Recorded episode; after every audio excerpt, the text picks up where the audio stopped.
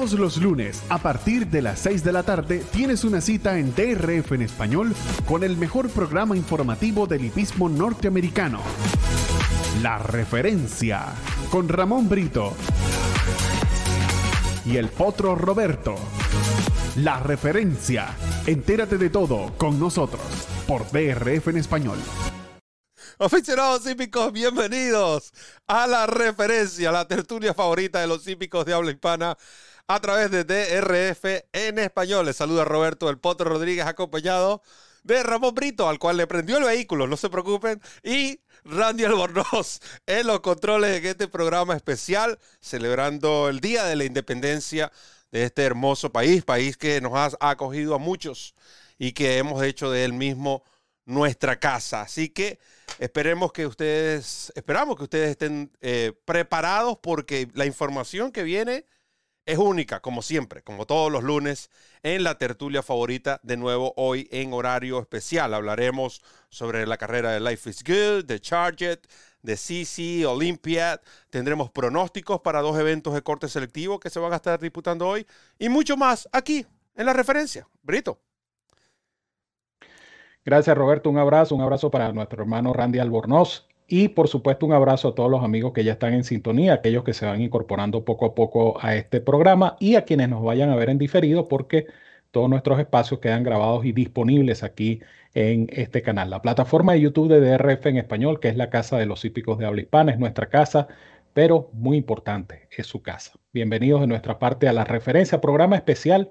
Yo diría que es la referencia y algo más eh, vamos a tener eh, comentarios y vamos a tener de paso pronósticos, ya que hoy es un día eh, festivo en, Estados Unidos y muchos hipódromos van a tener actividad y de hecho hay carreras importantes en varios de ellos. Entonces vamos a darles también un poquito de pronóstico para matizar este programa especial que por supuesto esperamos que disfruten junto a nosotros. Recuerden que es la tertulia, es su tertulia, es nuestra, es de todos. Eh, su participación obviamente bien recibida y como siempre muy importante. Así es que quien tenga su taza de café a esta hora de la mañana, que es más importante todavía, bueno, disfrute de su taza de café. Póngase cómodo, amigo mío, y entérese de todo, porque aquí comienza la referencia y algo más. Me gusta ese nombre, la referencia y algo más. Entérate de todo, como siempre, con TRF español. ¿Y por qué no? Abrir de una vez. Eh, abrimos fuegos, aprovechando los fuegos artificiales abrimos fuego con este programa con la actuación del caballo Life is Good en el John Errott el pasado sábado.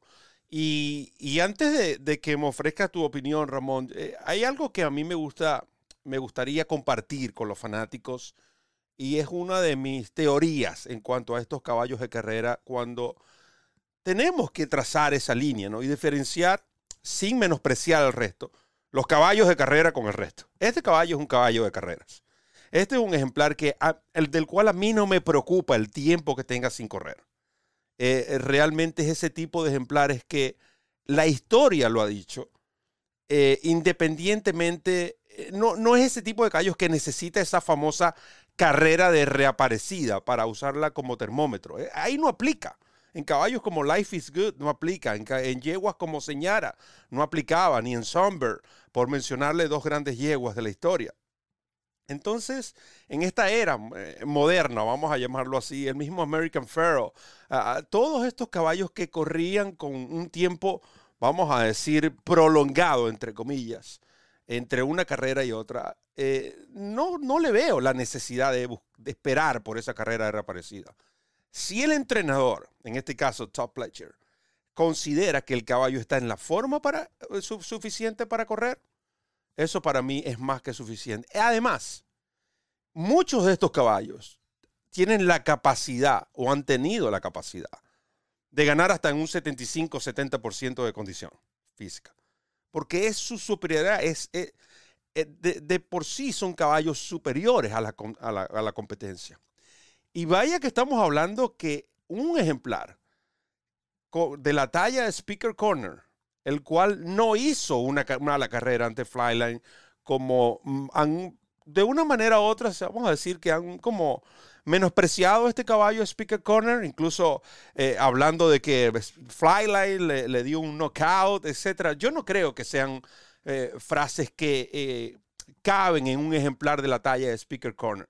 Simplemente la superioridad de Flyline hizo quedar mal a un buen caballo, como lo es Speaker Corner. Ahora, noten lo que hizo Speaker Corner, quizás corriendo un poco, vamos a decir, fuera de sus características, ya que ha sido un ejemplar que se ha aprovechado más de una pelea corriendo tercero y luego desplazar, como lo hizo en dos de sus tres competencias que ganó al hilo.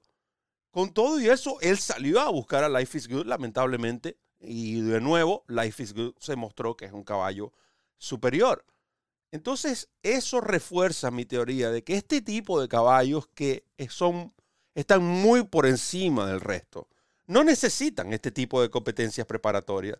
Simplemente si están en forma, lo van a lograr, eh, van a lograr una buena victoria, como lo vimos con el John Narrett. Ya hablaremos de estadísticas, quiero escuchar la opinión de Ramón sobre la carrera de Life is Good. Y además sobre eh, lo que hablábamos tras cámara, ¿no? Yo no creo, Ramón, realmente que ese eh, esperado match entre Life is Good y Flyline se vaya a dar. Yo no creo, por los programas de carreras, yo no creo que estos caballos se vayan a enfrentar, por lo menos no este año. No sé qué va a suceder el año que viene. Si incluso se ha hablado de que Flyline pudiera participar en el 2023. No lo sabemos es una de sus partes, uno de los propietarios que tiene esa intención. Recuerden que este caballo tiene eh, tres grupos de propietarios diferentes, pero no me quiero adelantar a eso, sino ese match para mí no se va a dar. Yo hice una encuesta, pero no comparando los dos caballos entre, o sea, como un match, sino en la actualidad, porque estos dos caballos van a entrar en el ranking de la de como para el caballo del año. ¿Cuál de los dos consideras mejor es cierto, tendrían que enfrentarse para ver realmente cuál de los dos es mejor, pero si eso no sucede, igual van a ser medidos. ¿Cómo viste, Ramón, la carrera del John Arrows, esa carrera de Life is Good? ¿Y qué opinas de esa comparación? Aunque no estamos comparando de nuevo, estamos tratando de medir las dos campañas de ambos ejemplares. Sí, mira, hay que, hay que ver esto desde varios, varios perspectivas, ¿no? Eh, la carrera per se de Life is Good es, sencillamente fantástica. El caballo lucía un físico extraordinario. El caballo no perdió condición después del viaje a Dubái, que era el temor que tenía algunas personas, que si el caballo este, pudo haberse visto afectado por el viaje a Dubái o por el esfuerzo que tuvo que hacer en la, en la Dubai World Cup. Pero cuando este caballo salió a la pista, eh, incluso cuando estaba en el paddock previo a la carrera, el, el físico, la, expresión corporal del caballo ya te dice que el caballo estaba listo para una, para una carrera como la carrera. Exactamente, en, de puntilla. Y el caballo estaba listo para hacer la carrera que efectivamente hizo. Eh, claro, eh, muchos van a, restarle méritos a Life is Good y esto, esto lo vamos a comentar también en el caso de Charget por el lote porque fueron carreras que, se redujeron a, lotes eh, bastante cortos, por decirlo de alguna manera. De hecho, eh, en la carrera en el Neru corrieron apenas cuatro ejemplares. Pero más allá de eso, el, caballo cumplió con las expectativas y el caballo no tuvo ningún inconveniente, es decir, partió bien, tomó la delantera, Speaker's Corner trató de perseguirlo, trató de hacerle oposición, pero sencillamente, como bien decías tú, Roberto, Speaker Corner se ha encontrado con dos caballos muy superiores. Primero se encontró con Flyline, ahora se encontró con, con Life is Good. Que me lleva un comentario aparte sobre Speaker's Corner. Eh, este es un caballo que deberían apuntar hacia la Breeders' Cup Spring mm. y, olvidarse de la mile y olvidarse de más distancia, porque este es un caballo que pudiera ser ideal para, para la Spring. Cierro el paréntesis, vuelvo a Life is Good. El caballo per se lució muy bien. Eh, yo no, no, no caería en eso de hacer comparaciones entre Life is Good y Flyline porque sencillamente son dos caballos que aisladamente son excepcionales. Las, campañas de estos dos animales son tremendas. Hay muchos factores que, que, van a influir de aquí en adelante y el principal factor es la salud de Flyline. Recuerden que este es un caballo, eh, a veces nos olvidamos del hecho de que Flyline es un caballo que que no puede correr tan seguido. Es un caballo que apenas tiene que cuatro carreras, tiene Flyland. Y, tiene cuatro carreras por eso, porque es un caballo que tiene problemas, es un caballo delicado, es un caballo que, que, lamentablemente si tuviera una salud de oro como la que puede tener cualquier otro ejemplar, bueno, quién sabe qué estuviéramos viendo en estos momentos de Flyline. Por eso yo no caería en esas comparaciones. Tampoco creo que ese, que ese match, ese enfrentamiento entre Flyline y Life is Good se dé, porque eh, eh, lo más prudente con este caballo Life is Good sería mantenerlo en, en, esa, en esa zona hasta la milla. Ya se hizo el intento en 2000 metros o milla y un cuarto en la Dubai World Cup y, ustedes vieron el resultado. El caballo hasta 1008, hasta milla y un octavo, pudiera decirse que es casi invencible. Pero fíjense ustedes que en la Dubai World Cup esos 200 metros finales, bueno, fueron un calvario para Life is Good. No sabemos en cuanto a Flyline de qué será capaz, eso lo dirá Flyline si llega efectivamente a correr el Pacific Classic, que es la meta eh, eh, más importante que tiene por delante Flyline. Entonces, yo creo que eh, si Flyline responde el Pacific Classic, lo van a apuntar hacia la Breeders' Cup Classic. Mientras, que Life, mientras que Life is Good pareciera que puede buscar la repetida en la Breeders' Cup Mile. ¿Por qué? Porque si yo fuera propietario de Life is Good, por ejemplo, y sabiendo las, las, características de Life is Good, ¿para qué voy a enfrentar a Life is Good con Flyline en una carrera de milla y cuarto con dos caballos unidimensionales como estos dos? Que pueden caer en una pelea que los perjudique tremendamente y que, y que, y que definitivamente resulte en, en, un, en un episodio como el de la D-Staff del año pasado. Entonces, me da la impresión de que la idea sería apuntar este caballo hacia la Breeders' Cup Mile. Y si se van a enfrentar, ese enfrentamiento pudiera darse o en la Pegasus o en la, Saudi Cup. Que yo creo son más distancias, son distancias, es una milla y un octavo, pero la, la manera como está confeccionado el hipódromo de Gotham Park, olvídense, eso, eso es, hablábamos algo similar en Kinland. Eso es prácticamente una milla en Belmont. Y la Saudi es, es 1800, pero es, una, es un solo, una sola curva. Entonces la Saudi con 10 millones de dólares para el primero debería ser, debería ser la carrera. Eh, más, más que la Pegasus, inclusive debería ser la Saudi por el premio. Eh, lamentablemente la Pegasus se ha, se, ha, se ha, diseminado en cuanto a premiación se refiere, se refiere porque antes era una carrera, ahora son tres. Entonces el premio es más atractivo definitivamente en Saudi. Entonces, si hubiese ese match, si hubiese ese enfrentamiento, creo que ese enfrentamiento se va a dar en la Pegasus, en la um, Saudi Cup el año que viene. Ramón, y, algo para terminar, y, yo quiero que tú me refuerces, ya vamos a pasar al tema de Charger. Eh, yo creo que Life is Good, eh, Life is good y, su carrera en sí el pasado sábado, creo que eh, merece este comentario. Este caballo para que tengan una idea, este caballo salió en 22 y alcanzó en los primeros 400 metros, que según mi buen amigo Enrique Castillo, no es la, vamos a decir, la distancia ideal para medir la velocidad tope, porque ya que tienes que incluir la partida, la partida regularmente ahí se pierde un poco de tiempo. Con todo y eso, este caballo pasó en 22, pero no me asombra el 22. Lo que me asombra es la velocidad, 41 millas por hora iba este ejemplar en los primeros 400 metros según Trackers. Seguido por Speaker Corner, que iba a la misma velocidad, incluso en el segundo tramo de la carrera. Speaker Corner aumentó la velocidad, pasaron en 44. 3 eh, y 44, bueno, 44, 3, 44.67 y 44.73. Y estos caballos, ambos, si notamos el remate, estos caballos terminaron a 39 y 38.8 millas por hora de averaje durante ese recorrido. Remate de 12-4 para Life is Good en las manos, remate de 13-1 ya cansado, Speaker Corner. Pero son cifras que creo que refuerzan, Ramón, ese comentario de que estamos viendo a Life is Good en su, en, ¿cómo decir? En donde mejor se desenvuelve. Y unos 200 metros más, un furlong más, ya para llegar a la milla. En Kinland, que es a cuatro codos, hablando de la Cup eh, Dare Mile, le conviene porque es un caballo que ya tiene experiencia eh, en, este tipo de eh, trazado, como lo hizo en la, en la Pegasus, aunque la Pegasus fue en una milla y un octavo. Pero recuerden que la milla en Kilnan, en arena, se corre a cuatro codos. Yo veo a este caballo el mismo estilo en Knicks Go.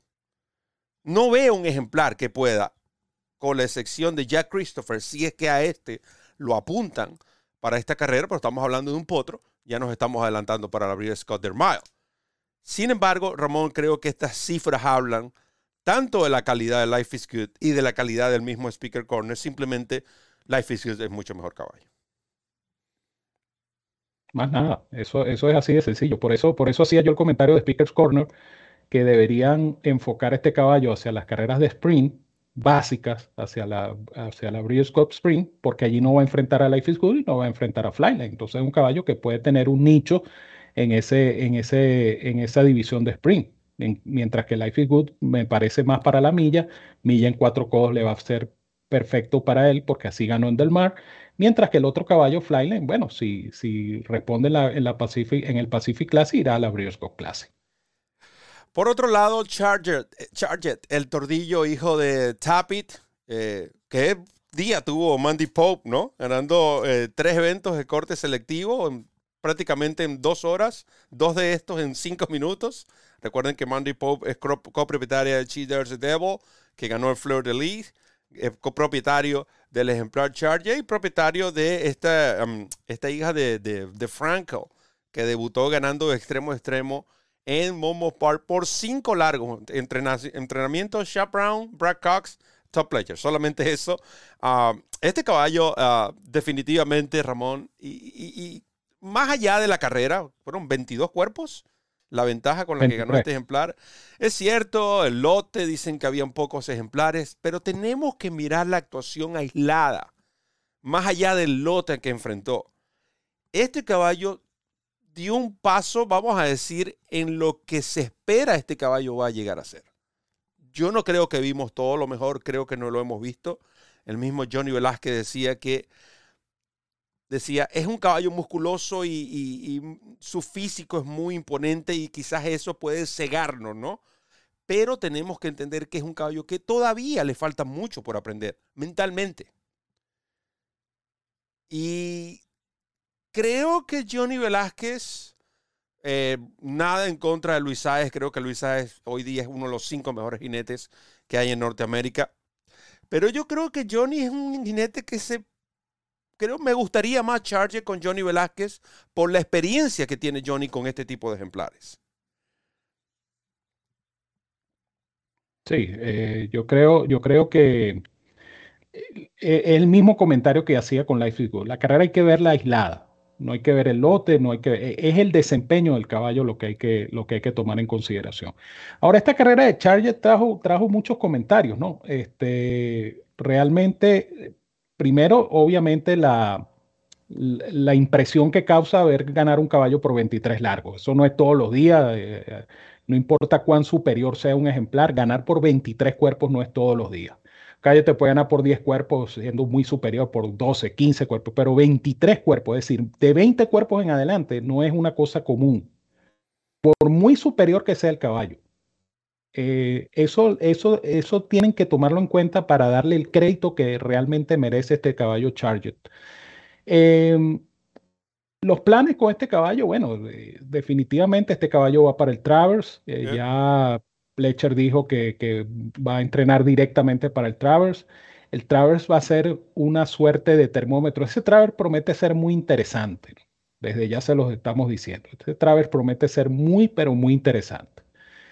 Eh, y depende de lo que haga en el Travers, pues se trazará el plan, me imagino que con miras hacia la Breeders' Cup Classic. Ahora bien, eh, Charget todavía, y, era uno de los comentarios que iba a hacer, pero Roberto muy acertadamente lo dijo, todavía no es el Charget pleno, el Charget al 100%, el Charget maduro como corredor. Este es un caballo que todavía le falta experiencia.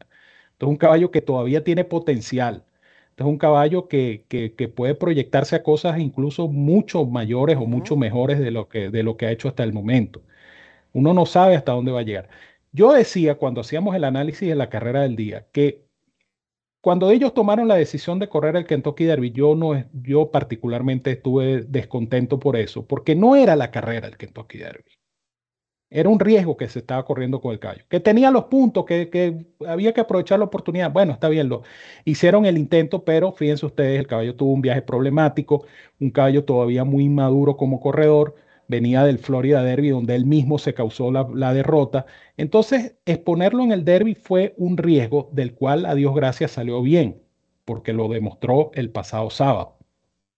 Ahora, este caballo, si se sigue desarrollando como corredor, yo no sé dónde va a llegar, porque Realmente fue impresionante lo que hizo. Ahora, el otro comentario sobre esta carrera de Charger eh, es el incidente que ocurre en los primeros 400 metros porque John Velázquez se ve encerrado por la baranda y él obliga, porque él causa un tropiezo a Flavian Prat con el caballo Nabokov para abrirse paso por segunda línea. Ese, ese tropiezo que fue evidente eh, que Johnny Velázquez, pues a la fuerza, a la brava, se abrió paso hacia, hacia la segunda línea, motivó que los comisarios lo llamaran a declarar, porque a los comisarios les pareció, y, a cualquiera que ve la carrera y ve la toma de frente, pues les pareció un poquito agresiva la actitud de, de Johnny Velázquez. Johnny Velázquez eh, dice que Pratt eh, lo estaba eh, de manera intencional lo estaba obligando a quedarse encerrado por la baranda y entonces él tuvo que forzarse eh, ese, ese, ese cambio de línea de carrera.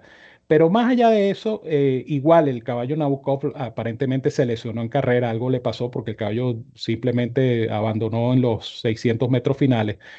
Pero me llamó mucho la atención la actitud de Johnny Velázquez por eso, ¿no? Porque no, no sé si había la necesidad de causar ese tropiezo. No sé si había la necesidad de obligar al caballo a correr por segunda línea. A lo mejor él se queda por primera línea, espera un poco más y el caballo solito encuentra un momento preciso.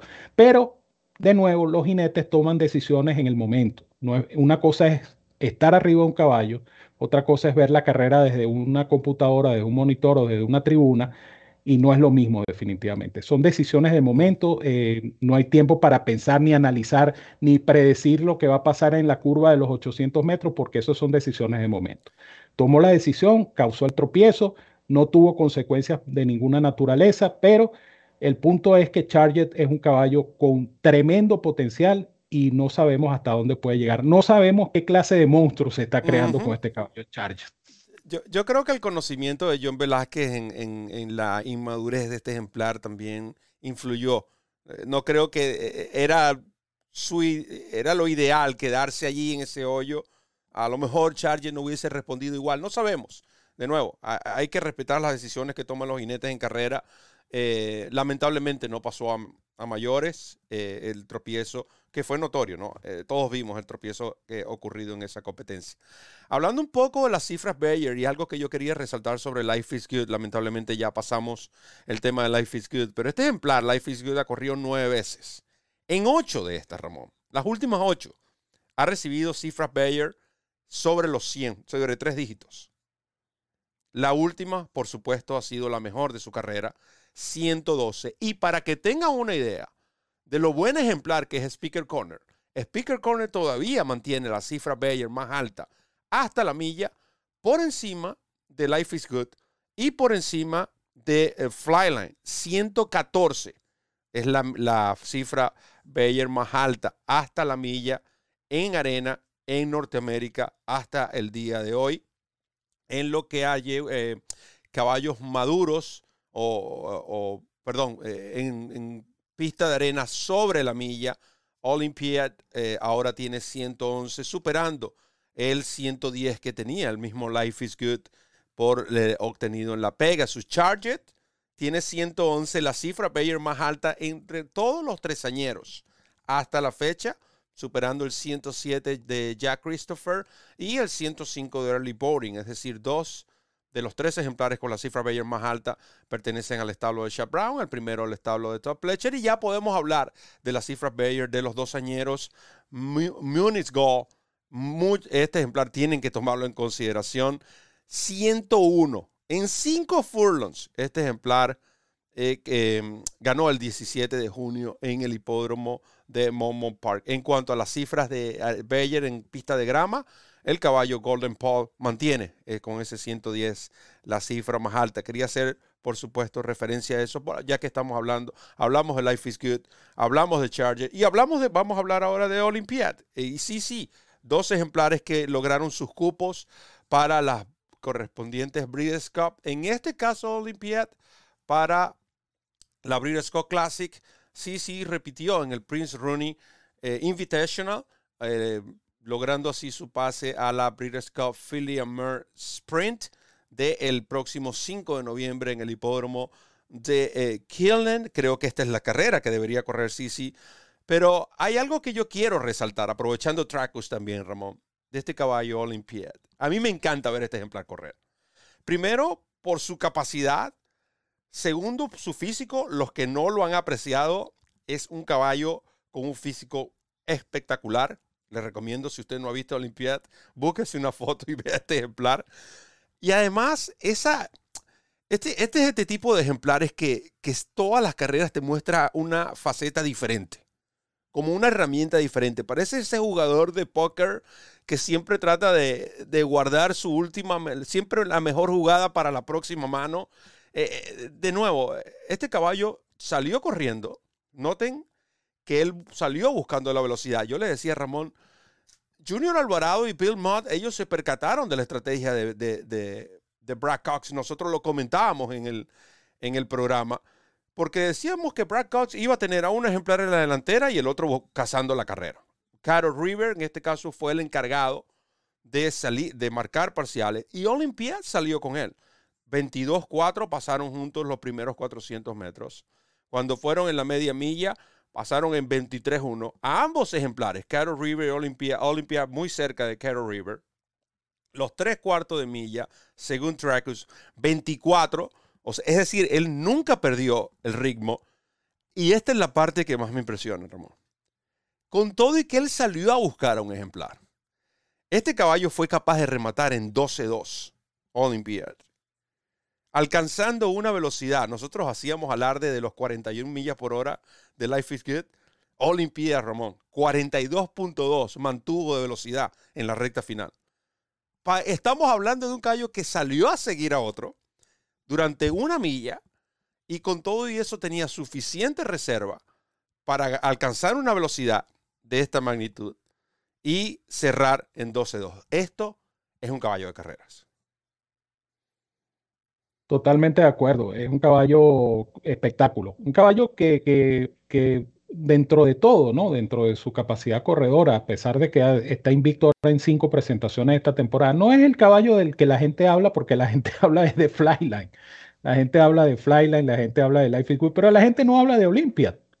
Y Olympia es un caballo que lo ha hecho todo bien, es decir, este caballo no tiene ninguna falta este año, este caballo ha ganado cinco carreras en cinco presentaciones.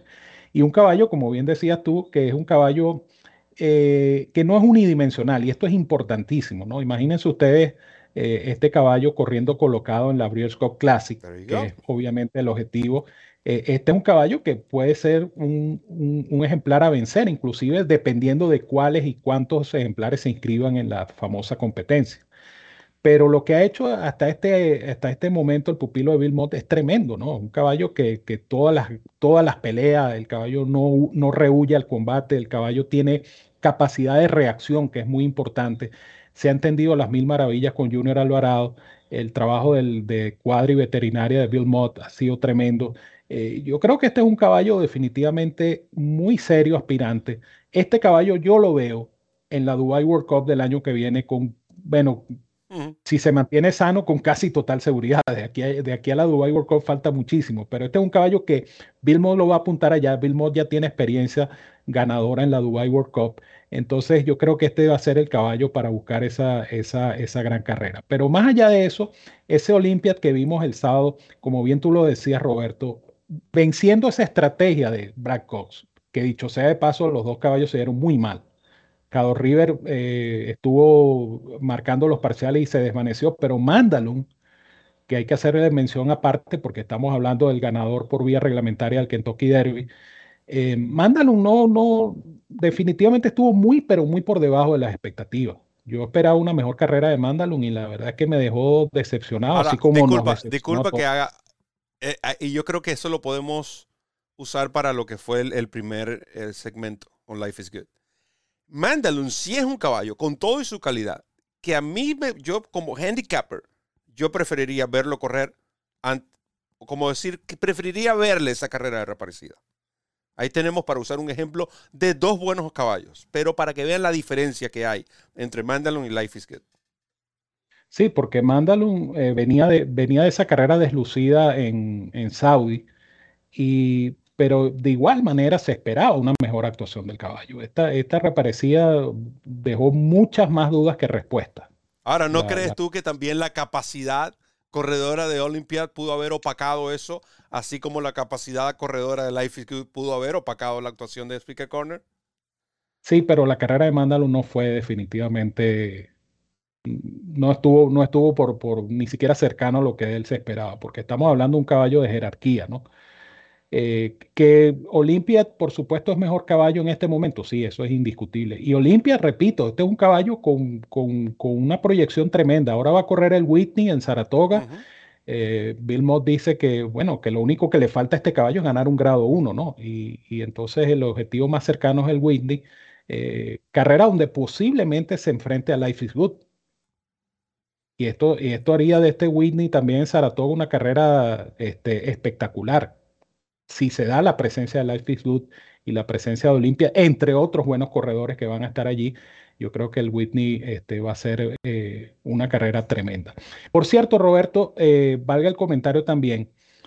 Eh, esta, esta, carrera del sábado, este Stephen Foster, fue una carrera con un lote de calidad, es decir, eran siete ejemplares, de los cuales yo diría que los siete, bueno, seis porque Title Ready, por más que sea, pues creo que está un compromiso muy fuerte para él. Pero de los siete ejemplares, seis, eh, eh, vamos a decir, tenían justificadas razones para aspirar a la victoria. Esto me, trae a colación el, Coral Eclipse del, pasado fin de semana que te comentaba Roberto, la carrera que ganó Badeni.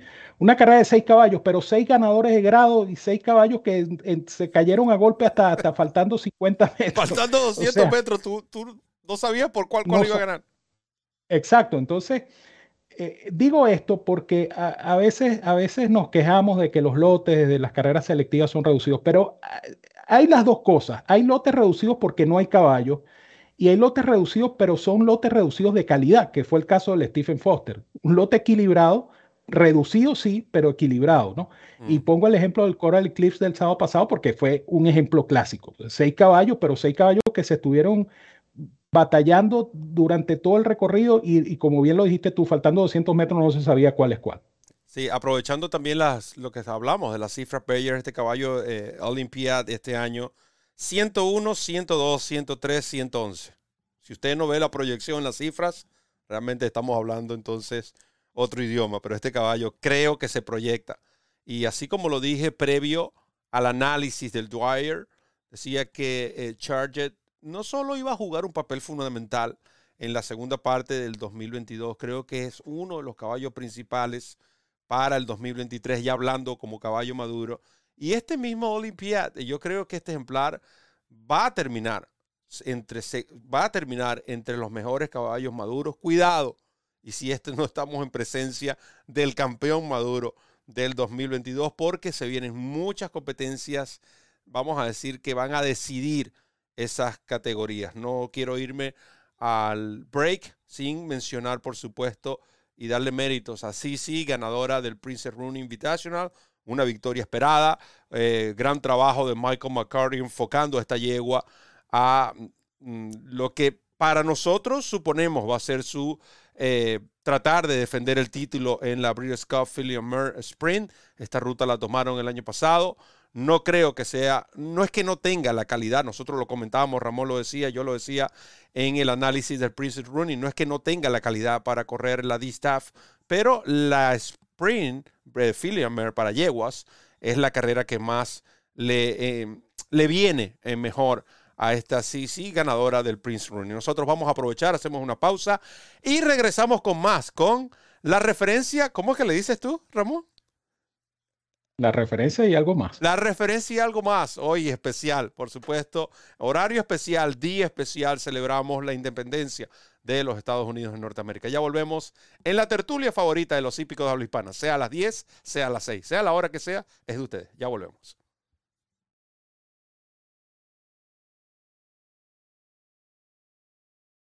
Comienza a ganar con la nueva versión móvil del programa de carreras del Daily Racing Form, presentando en exclusiva las cifras de velocidad Bayer, selecciones y análisis de los expertos. Visita drf.com slash best y siente el poder del DRF en la palma de tu mano.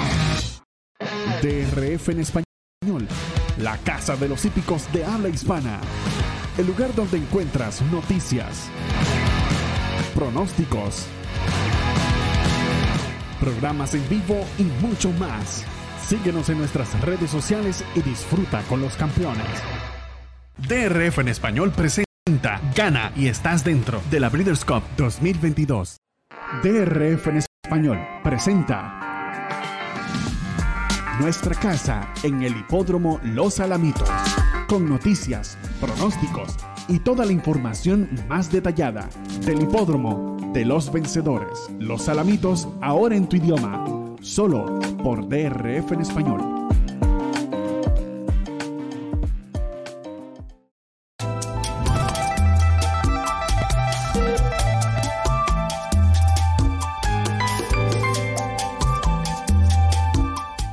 En la primera columna de la actuación del ejemplar aparecen especificados el día, el mes y el año de la carrera, seguidos de un número que representa el número de la carrera dentro de esa reunión. Luego, en la abreviatura del hipódromo en el cual participó el ejemplar. Seguidamente aparece la condición de la pista y luego la distancia de la carrera. En el caso de aparecer una letra T en un círculo o en un recuadro, se trata de carreras en pista de grama. En el caso de aparecer la letra A, se trata de pista sintética. Cuando aparece una letra X encerrada en un círculo, se trata de una carrera en pista de grama que por razones de fuerza mayor tuvo que ser disputada en la pista de arena. Luego aparecen los tiempos parciales de la competencia y el tiempo final de la misma. Generalmente, aparecen especificados los parciales de 400, 800 y 1200 metros. Si al lado del tiempo final aparece el número 3 seguido de una flecha ascendente, significa que la carrera era abierta para ejemplares de tres o más años. En la columna siguiente, el lote en el cual participó el ejemplar. Si se trata de un lote de reclamo, aparecerá el monto del mismo. Si se trata de una selectiva sin grado, aparecerá el monto del premio total. Si se trata de una selectiva de grado, aparecerá su respectiva clasificación. Y cuando se trata de carreras restringidas, la letra S en este caso indica que se trata de una carrera para ejemplares nacidos en un estado determinado. Continuamos con este programa especial, la referencia y algo más. Aquí en DRF en español, la casa de los hípicos de habla hispana, Roberto El Poto Rodríguez, acompañado de Ramón Brito, el 30G, Randy Albornoz en los controles nosotros disfrutando de este programa que llega a ustedes presentado por Woodbine, Los Alamitos, DRF Bets y DRF Formulator. Les recordamos a los fanáticos que pueden suscribirse a DRF Bets con el código de, usando el código DRF Español. Si usted deposita 250 dólares, especialmente un día como hoy, usted va a recibir un bono inmediato de 250 dólares. No tiene los 250 dólares porque Randy no le envió, no le hizo el giro de dinero. Bueno, está bien, no hay ningún problema. Deposite 5, 10, 15, lo que sea. Usted va a recibir 10 dólares adicionales, programas del Formulator, créditos para comprar y obtener esta herramienta que además usted la tiene gratis todos los días con la carrera del día. Los fanáticos también han estado interactuando en el chat y nos han dicho, bueno, los felicitamos por la referencia, agradecemos todas esas palabras. Y nosotros agradecemos a ustedes porque se suscriban a la newsletter del Daily Racing Form. ¿Usted quiere la referencia? está en la newsletter. Usted quiere la referencia express, la cabalgata, los picks de 30G, están en la, en la newsletter. Las últimas noticias, promociones, los, los programas, noticias, reseñas, todo lo referente a DRF español, usted lo encuentra en el boletín digital más completo que existe en nuestro idioma en, en la actualidad y usted lo recibe en la comodidad de su buzón electrónico. ¿Cuánto cuesta? Absolutamente nada, es totalmente gratis. Como gratis es la información que vamos a hablar, eh, a dar a continuación estas mm, dos competencias de corte selectivo que vamos a estar disfrutando el día de hoy. De nuevo, jornada especial. Celebramos el Día de la Independencia de los Estados Unidos de Norteamérica. Vamos a iniciar, Ramón, con esta carrera de Belmont Park. Tenemos un evento de corte eh, selectivo. Se trata del Manila Stakes. 100 mil dólares, una milla en grama para em, ejemplares eh, de tres años, potros de tres años. Carrera que tiene el atractivo ¿no? de, de contar con la presencia de Annapolis, eh, un potro del establo de Top Pleasure, por cierto, Top Pleasure. Ustedes no han visto lo que ha hecho Top Pleasure en estos últimos cuatro días y yo creo que va a cerrar con broche de oro el día de hoy, pero bueno, dejemos entonces que sea Ramón Brito quien nos ofrezca el análisis de esta carrera. La carrera es interesante, eh, yo digo que es una carrera pareja, a pesar de que muchos pudieran decir que Anápolis es el, el caballo a vencer, y efectivamente es el caballo a vencer, yo estoy de acuerdo. Yo no le puedo tomar en cuenta la carrera más reciente de Anápolis por varias razones. Primero, el caballo estaba reapareciendo. Segundo, esa reaparecida fue en, el complicado hipódromo de Penn National y de paso cayó un diluvio ese día eh, que incluso se sospechaba o, o, muchos pensaban que las carreras iban, eh, esta carrera en particular, la Penn Mile, iba a salir de la pista de grama. Al final corrieron la carrera en la pista de grama, pero esa pista de grama fue muy perjudicial para Anápolis una pista totalmente mojada, una grama que fue catalogada como soft. Entonces, cuando una grama está soft en Norteamérica, quiere decir que está muy mojada, el, agarre de los caballos es muy difícil. Entonces, si a esto le sumamos que el caballo estaba fuera de su ambiente natural, estaba reapareciendo y de paso le cayó ese palo de agua y la pista estaba en esa condición. Bueno, la carrera fue meritoria. El caballo se perdió con, con un caballo llamado Wow Water Summer que pagó 800 mil dólares a ganador porque no estaba en los cálculos de nadie. Pero es una carrera circunstancial. Ese es el tipo de carrera que uno tiene que saber eh, definir o determinar cuando son carreras circunstanciales. Esa, esa Penn Mile para mí fue una carrera totalmente circunstancial entonces uno no le puede tomar en cuenta la carrera a Napoli, uno debe suponer que vamos a ver al mismo Napoli que se vio el año pasado en el Pilgrim, en Belmont, en esa pista de grama, donde el caballo demostró tremenda capacidad corredora. Lamentablemente, esto lo comentábamos cuando hacíamos el análisis de la Penn Mile, eh, el caballo sufrió un problema y no pudo participar en la carrera de grama correspondiente a los potros dosañeros de la Breeders' Cup. Pero más allá de eso, esto es un animal que siempre se ha tenido un tremendo concepto y es un caballo que, repito, esa última carrera no se le puede tomar en cuenta. Si regresa el Anápolis del Pilgrim, Anápolis va a ganar la carrera.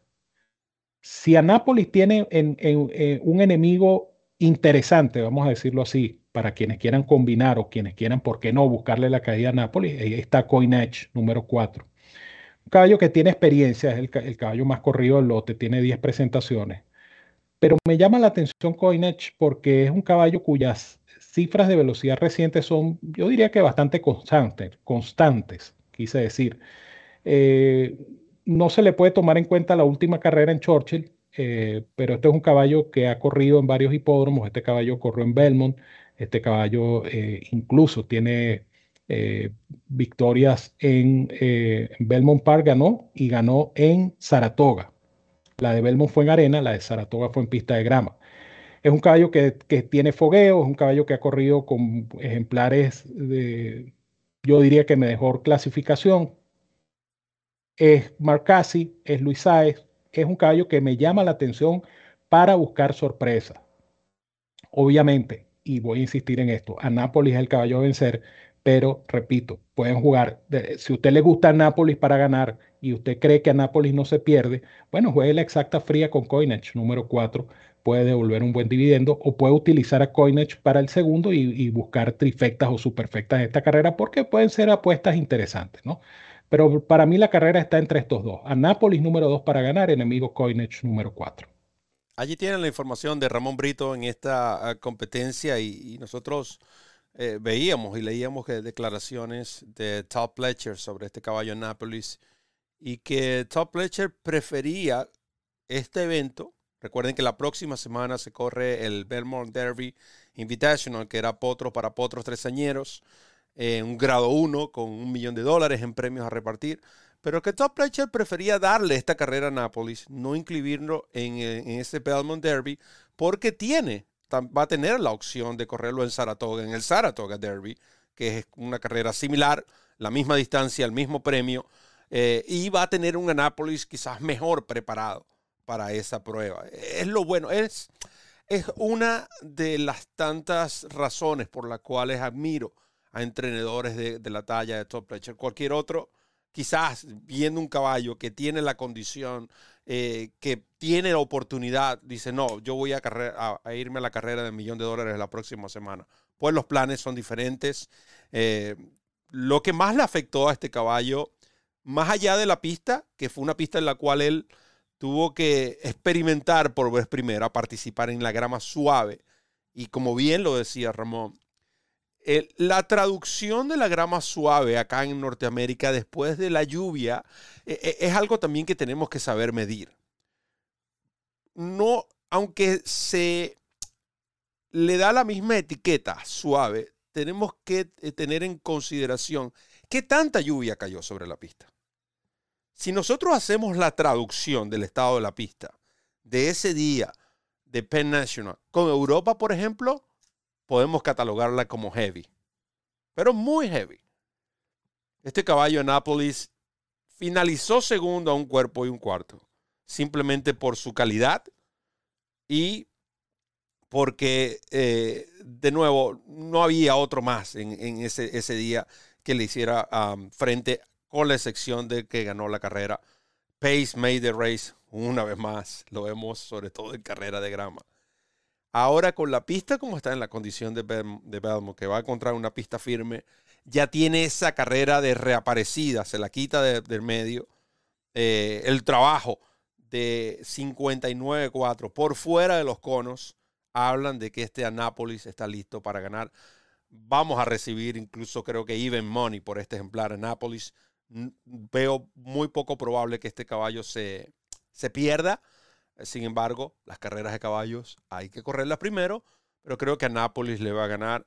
Me intriga la estrategia de, de, Top Fletcher con Chancel, el, que el número uno, un caballo que posee velocidad, que parte del riel. Este quizás va a ser el que haga el gasto de la prueba. Es apenas una milla, cuidado con Fletcher 1-2. Y se habla también de la calidad de Boston Tea Party, eh, un ejemplar que ganó en su debut con Eric Cancel, que por cierto felicitamos, fue a Delaware el pasado sábado y ganó los dos eventos de corte selectivo. Eh, otro excelente jinete que cumple campaña en los hipódromos de Naira, específicamente Eric Cancel. Pero creo que Anápolis definitivamente va a ser el ganador de esta competencia. Otro evento bastante importante, más allá de que es el evento que de mayor renombre del día de hoy, el único evento de grado, por cierto, el Lady M Stakes, grado 2 a disputarse en los Alamitos, es la carrera del día del Daily Racing Form. Y los fanáticos van a tener la oportunidad de descargar totalmente gratis la mejor herramienta que existe para analizar una carrera de caballos como lo es el Formulator. Brito, ¿qué le agrada en el Great Lady M? Así es, la carrera del día del Daily Racing Form y ustedes saben que de lunes a lunes la carrera del día trae consigo la descarga totalmente gratuita del Formulator, el mejor programa de carreras, el programa interactivo más cómodo, más práctico y más efectivo del mercado, cortesía de la autoridad del hipismo en Norteamérica, el Daily Racing Form. Esta es una carrera también, yo diría que interesante por la sola presencia de Becca Taylor. Becca Taylor eh, a la calladita tiene nueve carreras, ha ganado ocho y un segundo y ese segundo fue a nariz. Eh, es una yegua definitivamente, yo diría que impecable, ¿no? Porque perder a Nariz, eh, la única vez que perdió, perdió a Nariz, una campaña 99% perfecta. La única que perdió, repito, en final de foto. Ella tiene la virtud, vamos a decirlo así, de que ella se ha medido, ella es una yegua de California, es una yegua criada incluso por su propietario Nick Alexander, pero tiene la virtud de haber participado contra yeguas eh, en competencia abierta y ha ganado igual. O sea que esta yegua definitivamente tiene clase, tiene calidad, esta eh, Becca Taylor. Ella, por cierto, debutó ganando en los Alamitos. Eh, fue su primera carrera en diciembre del 2020 como dosañera. Y de ahí en adelante, pues bueno, la campaña ha sido muy buena, muy efectiva. Es una yegua que tiene velocidad. No es una velocidad explosiva, la que tiene Becca Taylor. Es una yegua que tiene velocidad, pero es una yegua que bien puede correr en punto, puede correr segunda, tercera, dependiendo del planteamiento de la carrera. ¿Es la yegua a vencer? Obviamente es la yegua a vencer.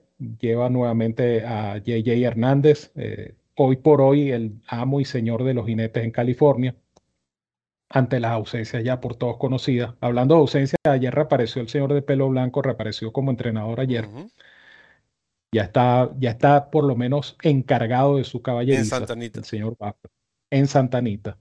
Y por supuesto, este, preparándose para el meeting de Del Mar. Eh, volviendo a Beca Taylor, JJ Hernández eh, nuevamente sobre sus lomos, es indiscutiblemente la yegua a vencer. Yo veo como enemiga de Beca Taylor a una yegua que se llama Ain Easy, número 5. Eh, esta yegua cuando ganó el Chandelier el año pasado, a mí me impresionó la forma como esta yegua ganó, porque esta yegua venía persiguiendo a la velocidad y cuando Rosario la medio llamó a correr, esta yegua tuvo una aceleración explosiva en la recta final, ganó galopando. Y yo en ese momento pensé que esta era una yegua eh, importante, sobre todo en la Breeders' Cup Junior Phillies.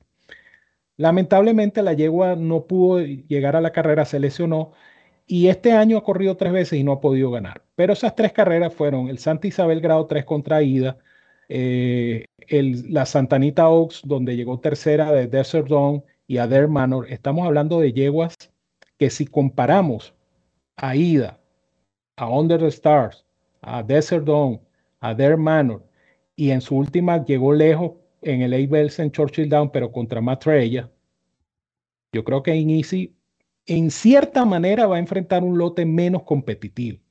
Obviamente tiene que superar a Becca Taylor, que es la yegua a vencer, porque Becca Taylor, primero, tiene una campaña excelente y segundo, vamos a decir que es la yegua del momento. Pero esta Easy es buena corredora y esta yegua a lo mejor puede agarrar esta carrera como ese, ese trampolín que le permita retomar esa, esa ruta ganadora. Entonces a mí me parece que es una yegua interesante en Easy eh, que va a conducir Kyle Frey, esta número 5. Obviamente la yegua a vencer es Becca Taylor, mi fórmula K 3 Beca Taylor para ganar, 5 en Easy como enemiga. Gracias Ramón. Y esta yegua es uno de los dos ejemplares. Hay tres ejemplares que vamos a colocar unos mangos hoy y esta es una de ellas. En Easy, la ah, número 5. Ah, creo que, de nuevo, me, así como el caso de Top Pletcher, aunque en, el caso, en, la carrera que analizamos previamente es más obvio que Anápolis es el ejemplar a vencer. Eh, mi exacta en esa carrera va a ser Pletcher 2-1, para serles honesto. Es la manera que voy a buscar los dividendos. Acá en Easy, esta yegua podemos recibir un 7 por 2, definitivamente. Porque eh, Becca Taylor va a ser la favorita. Estamos hablando de una yegua que ha ganado en todas las superficies. Bueno, por lo menos en las tres que ha corrido. Ahorita que lo corren, cuando obtengamos carrera sobre pista de hielo, ahí vamos a ver si eh, Becca Taylor puede hacerlo también de la misma manera que lo ha hecho tanto en, sintética como en grama, como en arena. Sin embargo, eh, la presencia de Elm Drive, la otra de Field de Maro, que según el Morning Line está bien similar, ¿no? 4 a 1 ella, 7 por 2 Ain't Easy. Pero yo creo que M-Dry es la que va a forzar el tren de carrera, aprovechando el puesto de pista. Es una yegua que también tiene velocidad natural. Ella viene de ganar en Santa Anita en 7 furlongs. Eh, tiene una victoria. Recuerdo que esa fue la vez de su debut, cuando este ejemplar estaba, creo que 5 a 1, 6 a 1, algo así en el Morning Line. Formó parte del reporte de entrenamiento de esta hija de Mohamed. Y ganó eh, pagando 80 centavos de dólar. Esa vez, eh, vamos a decir, se corrió el dato, como dicen por ahí con M-Drive. Pero lo que Ramón dice de Ain't Easy eh, es totalmente cierto. Esta yegua, yo la recomendé incluso en ese Chandelier cuando había una yegua de Bob Buffer, finalizó en el último lugar, por cierto, corrió muy mal ese día como gran favorita. luego, lamentablemente, no pudo participar en esa British Scott Juvenile Phillies. y su reaparecida ha sido, vamos a decir, en las grandes ligas de su división de la costa oeste. No ha sido en easy, nada, haciendo el honor a su nombre, en easy, todas las carreras que ha tenido que enfrentar después de ser reaparecida. Eh, también le favorece el, el handicap. Está llamada a correr con 116, mientras que su principal rival, Becca Taylor, son 124. Estamos hablando de 8 libras que creo que es bastante diferencia. Para mí esta es la que va a correr tercera, cuarta. Tiene que moverla temprano el jinete Frey, ya que esa, la manera como está confeccionado ese hipódromo, los alamitos, es un poco, vamos a decir, complicada cuando hablamos de carreras de pura sangre, cuando son en, con, curvas. a ah, esa curva eh, eh, esa entrada a la recta final, eh, esa curva aleja a los ejemplares realmente. Algo similar a lo de Kinlan, pero acá es más pronunciado. Por eso tienes que estar corriendo montadito allí en esta competencia en Easy. Yo creo que esas van a ser las instrucciones. Esta hija de Intermiship de 400 mil dólares, que por cierto trabajó muy bien. 1.12 totalmente en las manos el pasado 27 de junio para mí. Esta les gana el Great Lady M grado 2 Recuerden que esta competencia forma parte de eh, lo que es el calendario de la carrera del día y en la cual le ofrece usted la oportunidad de descargar totalmente gratis el formulator de Daily Racing Form. En Easy, la carrera, pero en Easy es mi selección. Brito, con la despedida. Así es, bueno, eh, hemos tenido una suerte de tertulia aderezada con pronósticos y el programa se nos fue rápido, pero se nos fue bastante bien. Gracias a todos por la participación, gracias por acompañarnos.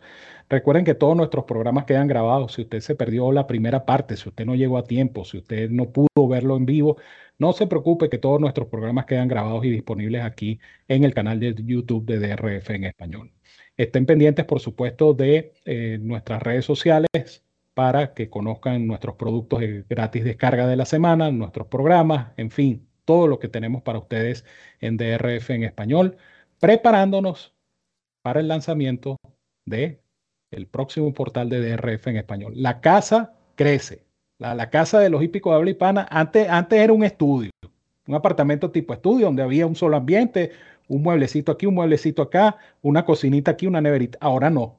Ahora la casa de los hípicos de habla hispana va a tener varias habitaciones, eh, varios baños, amplia cocina, eh, salón, de, salón de juegos. Este, usted, se va a dar cuenta cuando vea el próximo portal.